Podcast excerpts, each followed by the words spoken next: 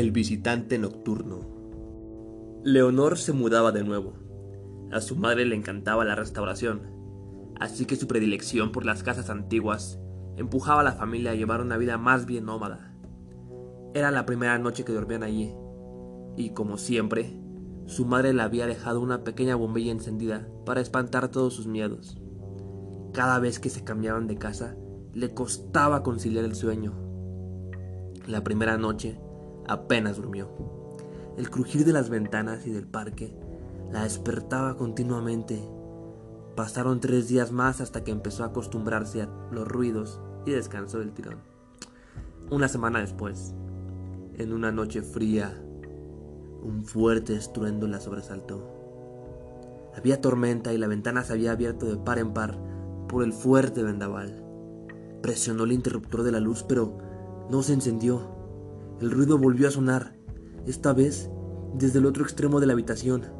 Se levantó corriendo y, con la palma de la mano extendida sobre la pared, empezó a caminar en busca de su madre. Estaba completamente a oscuras. A los dos pasos, su mano chocó contra algo. Lo palpó y se estremeció al momento. Era un mechón de pelo. Atemorizada, un relámpago iluminó la estancia y vio a un niño de su misma estatura frente a ella. Arrancó a correr por el pasillo gritando hasta que se topó con su madre.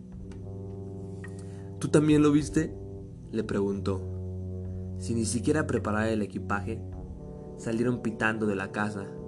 Volvieron al amanecer. Tiriteando y con las ropas mojadas, se encontraron todo tal y como lo habían dejado, menos el espejo de la habitación de la niña. Un mechón de pelo colgaba de una de las esquinas y la palabra fuera estaba grabada en el vidrio. La familia se mudó de manera definitiva para dejar atrás aquella pesadilla.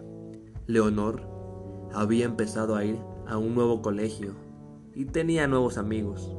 Un día, la profesora de castellano les repartió unos periódicos antiguos para una actividad. La niña ahogó un grito cuando en una de las portadas, vio al mismo niño una vez más, bajo un titular. Aparece muerto un menor en extrañas circunstancias.